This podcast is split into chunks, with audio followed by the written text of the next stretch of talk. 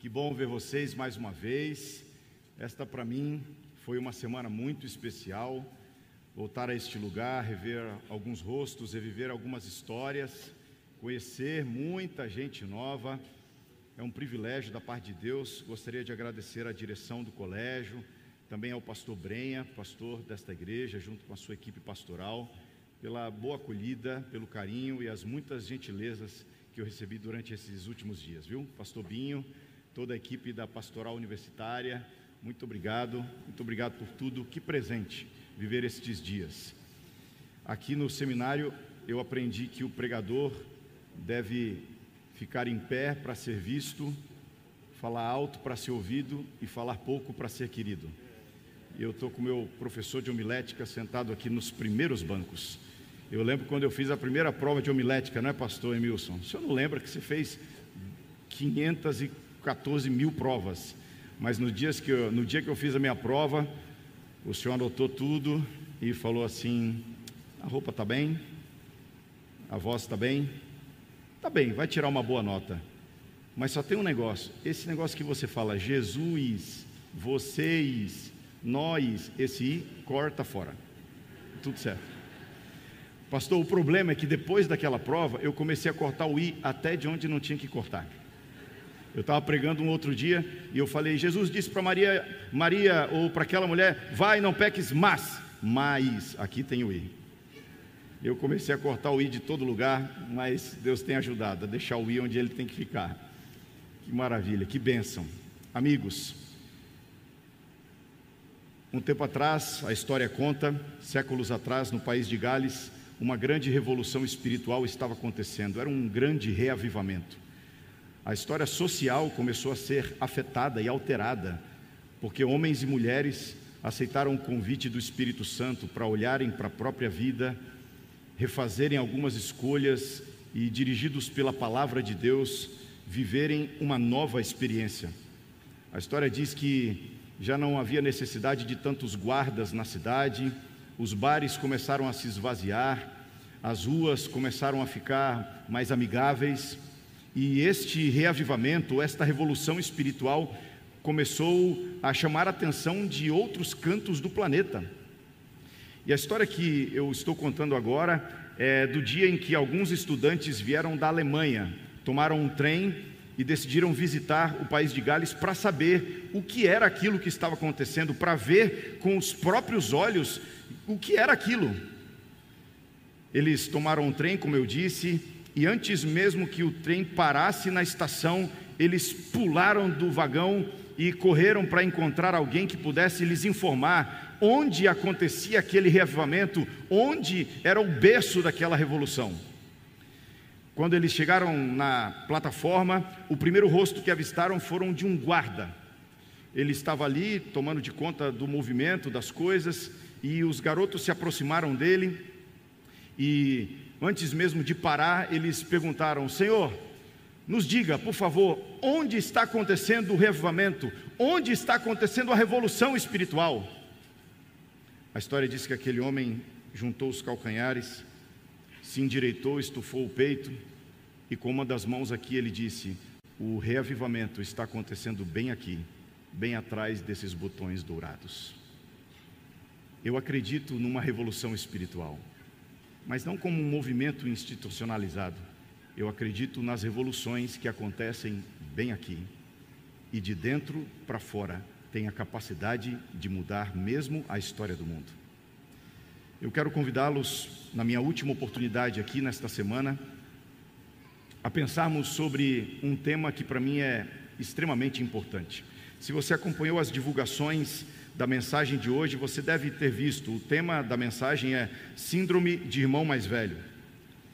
Um tempo atrás eu li um livro intitulado assim: O Filho Mais Velho, o do Meio e o Caçula. O autor, um psicólogo chamado Kevin Lehman. Não sei se alguém já leu, mas se você quer entender um pouco mais sobre comportamento humano, a tese desse autor é de que a sua ordem de nascimento tem a capacidade de afetar sua personalidade, suas características, o seu jeito de ser. É um livro muito interessante. ele constrói a sua tese baseada na posição do nascimento. Claro que isso não é uma lei, isso não é um assim diz o Senhor, é uma sugestão, é uma teoria. E talvez essa teoria se aplique um pouco melhor para famílias que têm assim, um filho mais velho, um caçula, um filho do meio. Mas antes de continuar falando o que eu ensaiei para falar, eu queria perguntar: quem aqui hoje de manhã é filho mais velho na família ou é filho único? Levanta a mão, por gentileza. Fica com a mão levantada só um segundinho aí para eu rastrear você. Eu quero. Pastor Emilson, o senhor também, né? Deixa eu ver quem mais. Ah, pera, segura, Telson, você também. Ok. Assume essa parada aí, só um minutinho. Ok, matei a minha curiosidade. Ok. Pastor Josimar também. Ok. Baixa a mão. Esse autor, ele compartilha algumas características do filho mais velho. Como você deve imaginar, o meu enfoque vai ser para este aqui, né? O filho mais velho. Ele diz, entre outras coisas, o seguinte, pessoal: os filhos mais velhos são confiáveis e conscienciosos, têm um senso de justiça aguçado, acreditam que há uma maneira correta de fazer as coisas, são líderes naturais, são orientados a resultados perfeccionistas, cultos, organizados, lógicos, críticos e não gostam de surpresas.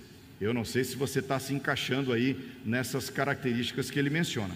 Depois de tentar descrever, claro, baseado em suas pesquisas, depois de tentar descrever esse filho mais velho, padrão ou clássico, ele compartilha algumas curiosidades, alguns dados sobre filhos mais velhos. Não sei se você sabe, mas segundo ele, 70% dos presidentes norte-americanos até hoje foram filhos mais velhos.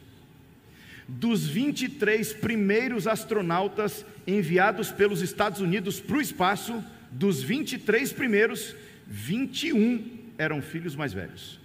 E os outros dois eram filhos únicos, o que o autor chama de super primogênitos. Esse autor ele diz que a maioria dos pastores são filhos mais velhos. Ele diz também, de acordo com um estudo veiculado pela CNN, que o QI dos primogênitos tende a ser um pouco mais alto do que o de seus irmãos mais novos.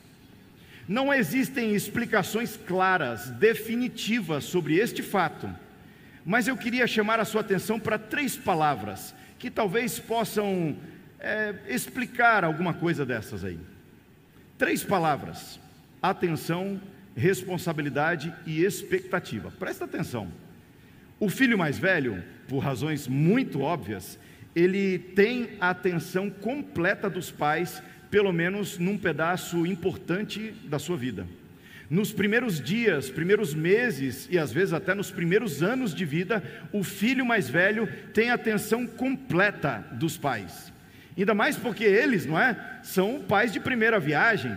Eles estão atentos, eles estão preocupados, eles estão ansiosos e eles olham, eles vigiam, eles cuidam. E esta hiperatenção desenvolve, segundo alguns autores, é, capacidades, características especiais no filho mais velho, que podem afetar o seu desenvolvimento. A segunda palavra que eu disse, responsabilidade. Quem é filho mais velho aqui sabe. O mais velho assume algumas responsabilidades que os outros nunca vão assumir. Eles já são mais grandinhos, eles já são mais fortes, eles podem carregar algumas coisas, eles podem cuidar dos mais novos, eles têm tarefas que os outros não conseguem ainda assumir, eles recebem é, responsabilidades que também os ajudam a desenvolver algumas capacidades, características especiais. A terceira palavra que eu disse expectativa. Os pais, às vezes inconscientemente, depo, é, depositam sobre os filhos mais velhos expectativas, sonhos, que não estão sobre nenhum dos outros filhos.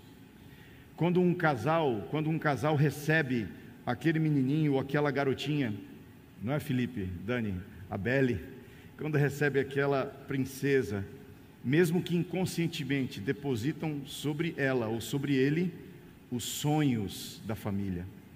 O filho mais velho, quando é recebido por uma casa, em geral, ele é a materialização do futuro daquela família.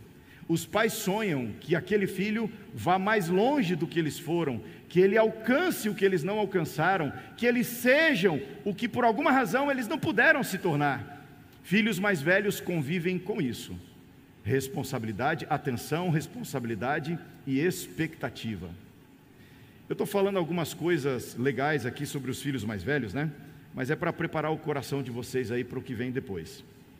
O mesmo autor que se demora em elogiar esses filhos mais velhos, na segunda metade do capítulo, dedicado exclusivamente a esses, ele começa a dizer que essas características interessantes que podem ajudar os mais velhos no trabalho, nas relações é, de carreira, nos estudos, eles que essa atenção que eles têm, essas características que eles possuem, é, geralmente os levam a profissões ou carreiras que exigem, exigem concentração, exigem detalhes.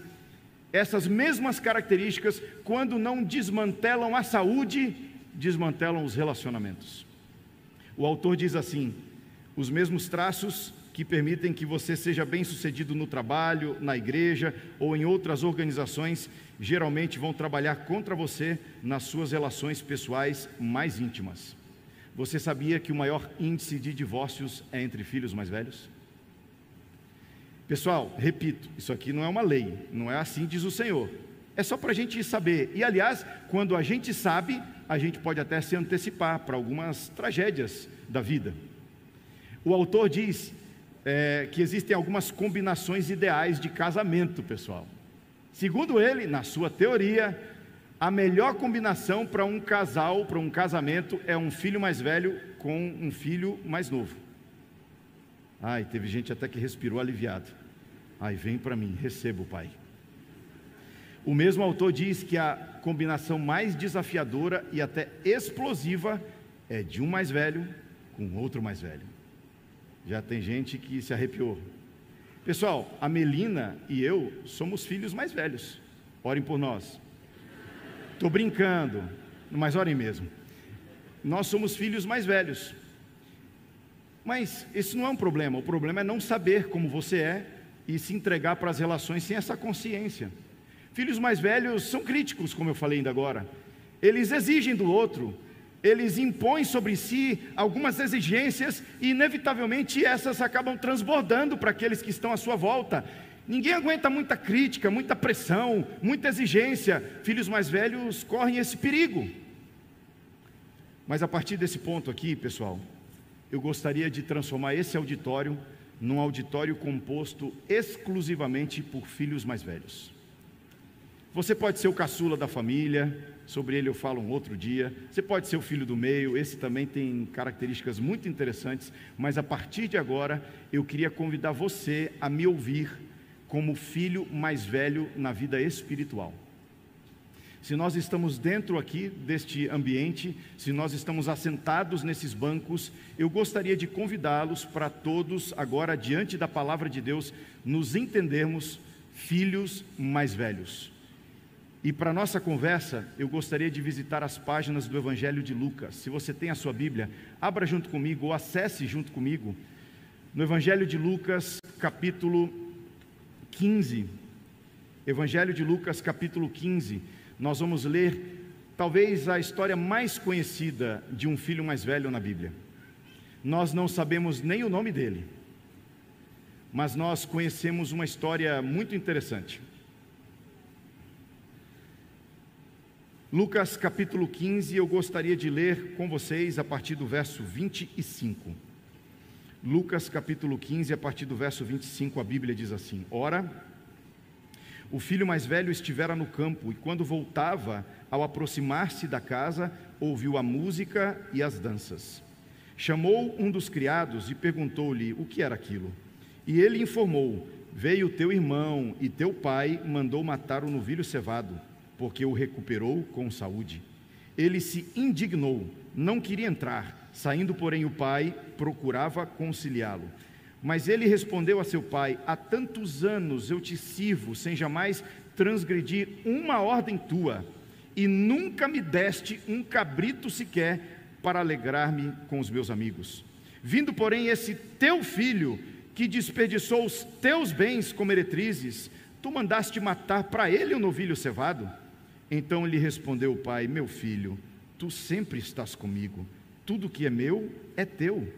Entretanto, era preciso que nos regozijássemos e nos alegrássemos, porque este teu irmão estava morto e reviveu, estava perdido e foi achado. Você sabe que essa é a última parte de três histórias famosíssimas que Jesus contou. Alguns chamam essas três histórias de a tríade ou a trilogia da salvação. Jesus conta a história de uma ovelha perdida, depois de uma moeda perdida e por último de um filho perdido. Enquanto Jesus contava essas três pequeninas histórias primeiras, os fariseus, os escribas, que eram o seu público, eles estavam entendendo e até mesmo concordando com tudo que Jesus falava. Porque falar de coisas ou de alguém que se perde é, perfeitamente era uma descrição dos é, pecadores, dos é, publicanos, das prostitutas, das meretrizes, daqueles com quem Jesus se assentava para comer. Os fariseus olhavam para esse escalão aí de pecadores entendiam que eles sim poderiam ser descritos como uma ovelha extraviada, como uma, uma, uma, moeda que não tem o seu valor porque não está no lugar certo, ou como um filho rebelde que se afasta do pai. Mas Jesus o surpreende inserindo mais um personagem na última história. Agora ele fala de um filho que está na casa do pai, mas de acordo com a sua narrativa, igualmente perdido ou de alguma forma perdido. Aqui Jesus desarticula os seus opositores. Ele conta a história de um garoto que é filho mais velho. E você, além de conhecer a história, leu mais uma vez agora junto comigo. Por favor, me ajudem alguém aqui consegue encontrar nessa história do filho mais velho da parábola alguma característica positiva dessas de filhos mais velhos que eu comentei no começo? Olhando para a história aí que nós lemos, que características positivas você encontra naquele garoto? Me ajudem. Ele é trabalhador, verdade? Trabalhador. Alguém falou outra coisa? Ele é fiel. Eu não sei, eu estou apostando aqui, eu acho que eu ouvi isso ele é trabalhador, ele é disciplinado. Olha só, pessoal, o texto diz que ele está voltando do trabalho. E, pessoal, o texto também diz que a luz já estava acesa. A luz a gente só acende, não, não é três e meia da tarde, quatro e quinze, na hora do pôr do sol, a gente acende quando já está à noite.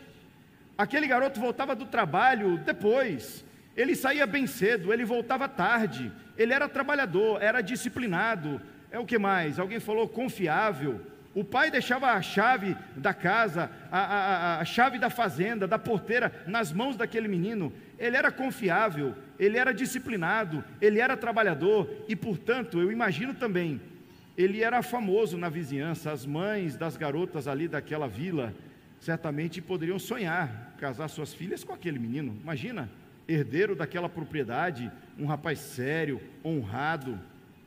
Ele contava com com uma boa opinião daqueles que com ele conviviam, ou que pelo menos o conheciam de ouvir falar. Ele também era bem relacionado, pelo menos é isso que eu entendo lendo a história. Ele diz assim: Ô pai, se o senhor me desse um cabrito, se o senhor me desse um animal, eu poderia chamar meus amigos, e eles certamente viriam, e eu poderia fazer uma grande festa. Ele tinha bons relacionamentos, ele, ele tinha amizades ali em volta. Então, ele era disciplinado, ele era honrado, de certa forma influente, ele era um primogênito típico, não é? Mas aqui também eu encontro graves problemas de relacionamento.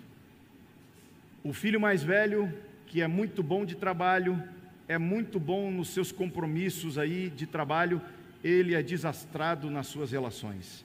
Eu encontro pelo menos três dificuldades aqui nas relações que esse mais velho tinha. Primeiro, pessoal, ele tinha uma visão errada de si mesmo. Ele era orgulhoso. Ele não tem nenhuma dificuldade em jogar na cara do pai a sua ficha de serviço. Ele diz: Eu trabalho todos os dias, eu faço o meu melhor, eu sou o seu melhor funcionário, eu dou duro aqui nesse lugar. Ele não tem dificuldade nenhuma em se orgulhar desta sua maneira disciplinada de se portar. Ele tem uma, uma visão distorcida de si mesmo. Ele fala muito bem do seu trabalho e ele acha que é muito virtuoso. Ele diz: Eu nunca desobedeci uma ordem tua sequer. Será? Diante dos olhos do pai? Talvez não, mas será? Aquele garoto, além de ter uma visão distorcida de si mesmo e se achar, e de ser muito orgulhoso, ele também era interesseiro. Ele estava interessado nas coisas do pai. Ele queria um bezerro para fazer uma festa. Ele queria as coisas do pai. Mas além de ter uma visão equivocada sobre si mesmo, ele tinha uma visão distorcida sobre o pai. Ele achava aquele pai injusto. Não era justo receber de novo o seu irmão, não era justo devolver o anel, reintegrar aquele garoto como herdeiro, não era justo redividir a herança, não era justo. Além de considerar o pai um homem injusto, aquele filho também não conhece ou desconhece o amor do pai. Ele vive na casa do pai, ele mora na fazenda do pai, mas ele não se assenta para comer com o pai. Ele é visto fazendo hora extra lá no meio dos funcionários e no meio dos animais. Ele é visto acendendo as luzes de madrugada e apagando as luzes depois do expediente, mas ele não se assenta na mesa para conversar com o pai. Ele não conhece os sentimentos do pai. Ele não conhece o amor do pai.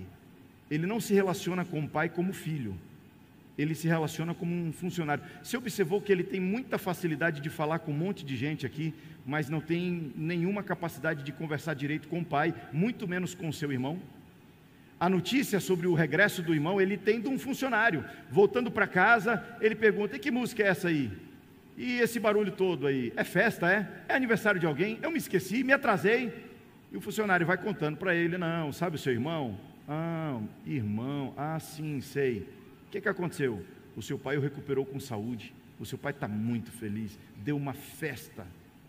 Ele se demora conversando com o funcionário, tem uma conversa truncada com o pai, ele tem dificuldade de se relacionar com o amor do pai. E por último, ele tinha uma visão, além de ter uma visão distorcida sobre si mesmo, uma visão confusa e distorcida sobre o seu pai, ele tem uma visão confusa sobre o seu irmão ele julga o seu irmão. Ele tem raiva do seu irmão ser reintegrado e, como eu disse, ser devolvido à posição de herdeiro. Ele acha injusto isso e ele tem raiva do seu irmão por isso. Outra coisa, ele diz: esse teu filho que gastou os bens com meretrizes. Pessoal, onde que está escrito aqui na Bíblia que aquele garoto gastou os bens com prostitutas, com meretrizes? No Evangelho não está escrito. E existem pelo menos duas possibilidades de a gente entender como aquele garoto absorveu essa versão para a história. A primeira, alguns dizem, é que as fake news não são privilégio da nossa época, não é? É possível que um boato tenha se espalhado. Sabe aquela conversa de varal na beira da, da, da calçada, nos bares? Já pensou um conversando com o outro assim, sabe aquele rapaz lá? Hum, rapaz, ouvi dizer que está tocando o terror fez isso, fez isso, e a notícia passa de um para outro. Que coisa triste, irmãos. Quantas vezes nos deliciamos em contar e recontar histórias, às vezes nem confirmadas, uns dos outros. Talvez uma notícia assim tenha chegado até aquela casa e o mais velho até tenha se deliciado em ouvir aquela história. Eu não gosto dessa versão, eu prefiro pensar em outro caminho. Aquele mais velho ele talvez não tivesse ouvido o que o seu irmão tivesse feito, mas talvez imaginava e até se projetava nas coisas que o seu irmão pudesse ter realizado. Lembre-se, eles eram irmãos, compartilhavam o mesmo sangue e o mesmo ambiente. Imagina aqueles dois, eu fico pensando, aqueles dois ainda garotos, adolescentes, conversando um com o outro. É, você vai ver, quando eu for adulto, quando tiver meu carro, quando receber o primeiro salário, aí você vai ver, vou sair desse lugar aqui, eu vou, eu vou fazer o que eu quiser, eu vou beber. Olha, eu vou ter umas 20 mulheres. Eu vou fazer um estrago. Você vem, vai ver aí. Me segura que eu vou fazer um negócio assim. Talvez a única diferença entre aqueles dois irmãos é que o mais novo teve coragem de pegar sua parte e ir embora para fazer as suas loucuras, fazer as suas vontades. O mais novo era um pecador confesso, o mais velho talvez fosse um santo hipócrita estava na casa do pai, talvez fazendo as mesmas coisas. Sabe por quê, pessoal? Se aquele garoto era capaz de acusar o irmão daquelas coisas, eu aprendi, eu não sei se você concorda, Toda acusação carrega consigo uma confissão. Você só é capaz de acusar as pessoas das coisas que você é capaz de fazer. Eu acredito que aquele garoto mais velho talvez fizesse coisas muito parecidas na casa do pai. Mas o pai não está vendo, o pastor não está vendo, a esposa não está vendo, ninguém está vendo, é só ele fazendo. Eu disse: o outro lá fora é um pecador confesso, ele aqui dentro é um santo hipócrita, é, um, é uma pessoa que está vivendo uma vida dupla, disfarçado. Eu era pastor em Brasília e contei algumas histórias de lá, né? Quando eu fui embora da Paulista Sudeste, eu conto as histórias de lá também. E era um sábado, final da tarde, já início da noite. A coisa que eu mais gosto assim no ministério é depois dos cultos, das nossas reuniões, das nossas muitas atividades, é a gente se encontrar com a juventude para conversar. Eu aprendi que é ao redor da mesa que os corações se abrem e a gente consegue construir amizades que ficam para sempre. Era aniversário de um dos garotos da igreja. E eles haviam me avisado, pastor, quando terminar suas atividades, se encontra com a gente naquele restaurante, é naquele lugar, a gente vai estar no piso superior, assim, assim, assado. E eu fui afrouxei a gravata, tirei o, o paletó e entrei no restaurante. O garçom me informou: Olha, os meninos, pastor, da tua igreja estão daquele canto lá, estão naquele canto. E eu fui me dirigindo para a escada. Mas, pessoal, pastor tem uma visão periférica, né? E tem um detector de irmãos da igreja. E quando eu estava virando para subir a escada, o meu detector né, acionou: presença de irmãos da igreja, presença de irmãos da igreja. E eu, um bom pastor, eu parei, eram dois rapazes, dois meninos da minha igreja, eu parei para falar um pouquinho com eles. Eles não estavam na festa, mas eram minhas ovelhas, eu queria dar um abraço, desejar uma feliz semana e essa coisa toda. Eu parei na frente deles e falei: E aí, meninos, como é que vocês estão? Não consegui cumprimentar vocês hoje na igreja, feliz semana. E eu ali todo sorridente, tentando ali me aproximar deles, mas percebi que no rosto eles denunciavam assim um incômodo com a minha presença. Eu não entendi muito bem e não estou nem aí. Dá aqui um abraço, você é muito especial. E quando eu fui me despedir deles, ai, às vezes tem um outro detector pastoral. Eu detectei presença de um líquido em cima da mesa. Teor alcoólico, teor alcoólico, teor alcoólico. É, o meu radar verificou, mas pessoal, eu não disse foi nada. Aliás, eu não sou policial espiritual. Tem gente que acha que pastor é vigia da fé de outras pessoas, é policial, fica verificando para dar multas nas comissões. Para com isso, não tem nada a ver com isso. Eu virei e fui embora. Mas no outro dia, o mais velho deles me mandou uma mensagem no Facebook. E ele ia digitando, eu conseguiria imaginar suas mãos trêmulas digitando aquelas palavras. Ele disse, pastor, em nome de Jesus, eu estou te escrevendo esse texto, pastor. Pastor, pelo amor de Deus, não fala para o meu pai. Pastor, meu pai é líder da igreja. Pastor, se meu pai souber, ele me arranca o carro. Pastor, e meu irmão mais novo não, não é nem maior de idade. Pastor, se o senhor falar alguma coisa para alguém, minha vida está desgraçada, pastor. E eu disse para ele, filho, não se importa com o pastor. É entre você e Deus. Isso é entre você e Deus. Se você precisar de ajuda, se você precisar do meu abraço, do meu conselho, da minha amizade, o pastor está aqui. Mas quanto a isso, é você e Deus. Tem muita gente dentro da casa do Pai, vivendo vida dupla. Tem muita gente dentro da casa do Pai, vivendo valores, vivendo realidades, vivendo vidas que não tem coragem de contar para ninguém de todos os erros que aquele filho mais velho possa ter cometido, estes que eu acabei de descrever nem são para mim os principais. Eu quero enfocar os últimos minutos aqui da minha mensagem no que para mim foi o pior erro que aquele garoto cometeu. Você deve saber, na cultura judaica, o filho mais velho tem um papel muito importante. O filho mais velho tem responsabilidades, ele é o futuro líder daquele clã, ele tem tarefas espirituais importantes. Então, volta comigo na história e imagina o papel que aquele mais velho deveria ter desempenhado. Quando o mais novo buscou o pai com aquela ideia de ter a sua parte da fazenda, o mais velho deveria ter feito alguma coisa. Ele deveria ter se colocado entre o seu irmão e o seu pai. Ele deveria ter dito assim: Ô, ô, ô, mano, nada disso aí. Não é assim, não, rapaz. Essa aqui é a sua casa. Esse aqui é o seu lugar. Se tem algum problema entre você e o papai, a gente resolve agora. Vamos conversar, vamos orar, vamos nos entender. Eu vou ficar nessa porta, daqui você não sai de jeito nenhum. Irmão, irmãos mais velhos deveriam fazer isso. E eu fico chocado e envergonhado quando nós, irmãos mais velhos na casa de Deus, assistimos passivamente a saída de irmãos mais novos. Cada um desses bancos vazios aqui na igreja é muito mais do que uma, uma medida de distanciamento. Eu quero enxergar em cada um dos bancos vazios aqui nesta igreja a denúncia de um mais novo que por alguma razão saiu de casa. O que me envergonha é que nós, mais velhos, muitas vezes assistimos, encostados numa porta, a saída dos nossos mais novos. Aquele mais velho encostou-se na porta e ficou pensando assim: pode ir embora. Se for embora, eu vou ser o único herdeiro. E se levar metade, eu trabalho o dobro e eu vou recuperar tudo, e tudo vai ser meu. Nós nos relacionamos com o Pai como se Ele fosse o realizador dos nossos desejos. Nós queremos as coisas do Pai, as bênçãos do Pai, os milagres do Pai. A gente quer a presença do Pai só para nós. E não olhamos para os lados, esquecemos que a vida espiritual tem uma dimensão muitíssimo importante que é horizontal.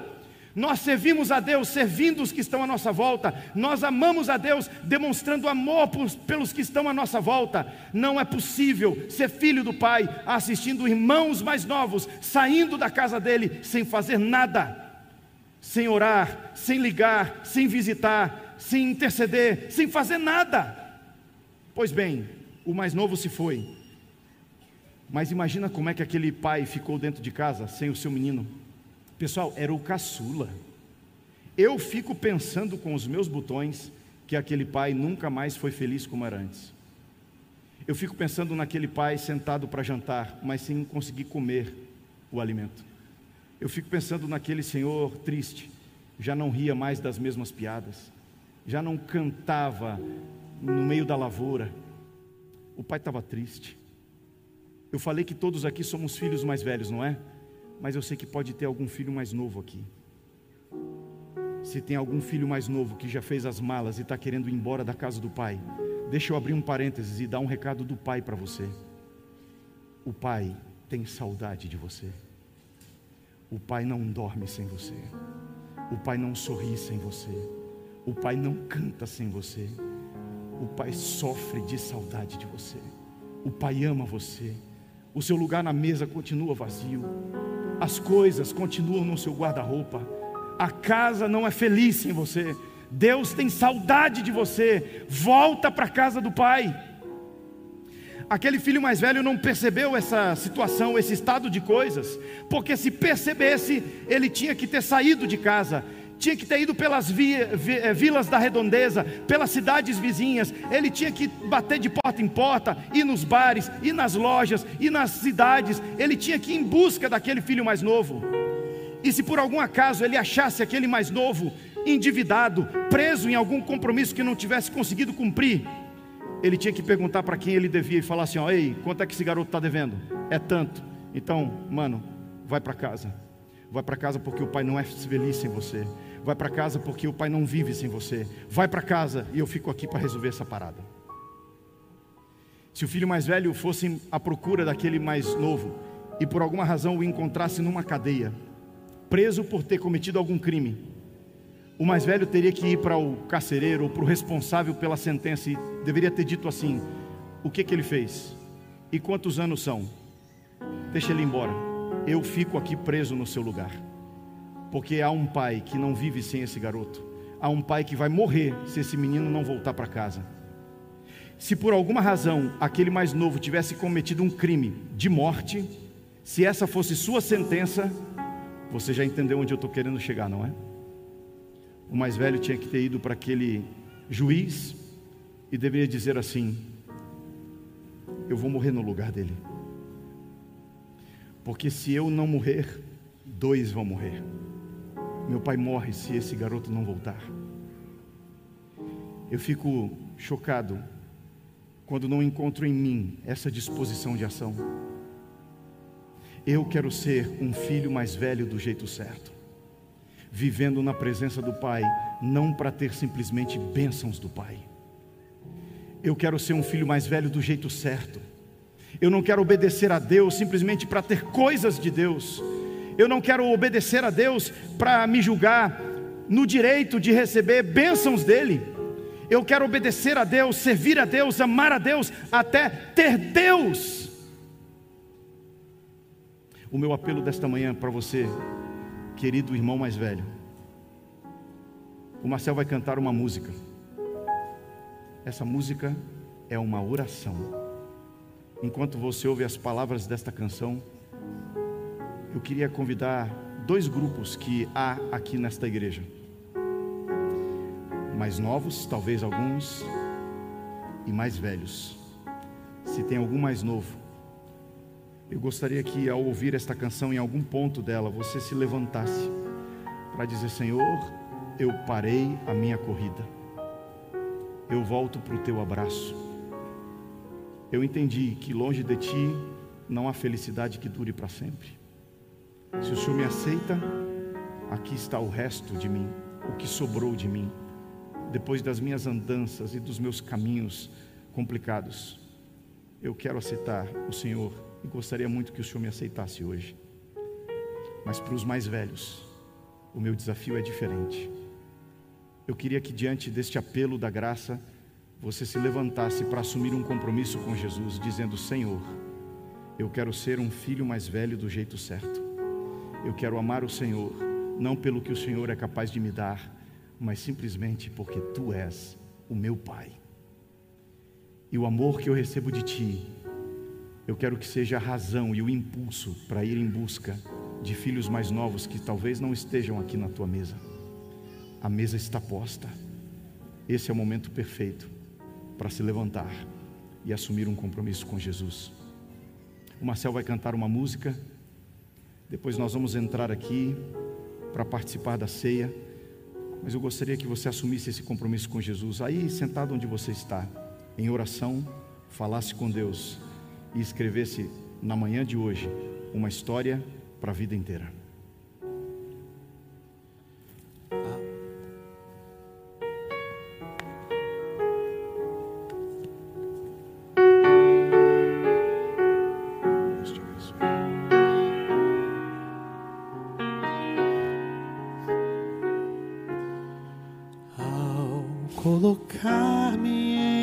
Tuas mãos. Quero se ser todas as vezes que caí. Não quero reviver batalhas duras que perdi quando de ti me afastei e tão longe vaguei. Hoje te entrego outra vez a minha vida, a minha mente e o meu ser. Por tanto tempo só minha vontade eu quis fazer, mas agora pronto estou para cumprir o teu querer. Senhor, para vencer as provações e esperança, Senhor, de que tudo vai mudar. E ao receber os teus milagres, me ajuda a confiar nas tuas mãos e no poder transformador do teu perdão.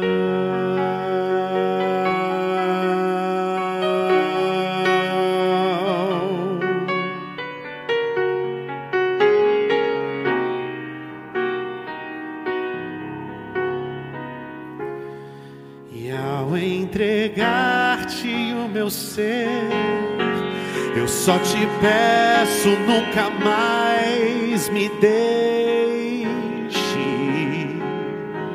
A tua companhia é o que jamais quero perder. Renova minha fé e me ensina a obedecer.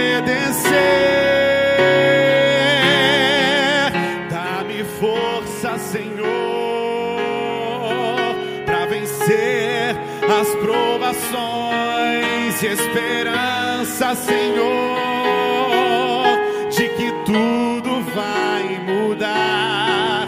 E ao receber os teus milagres, me ajuda a confiar nas tuas mãos e no poder transformador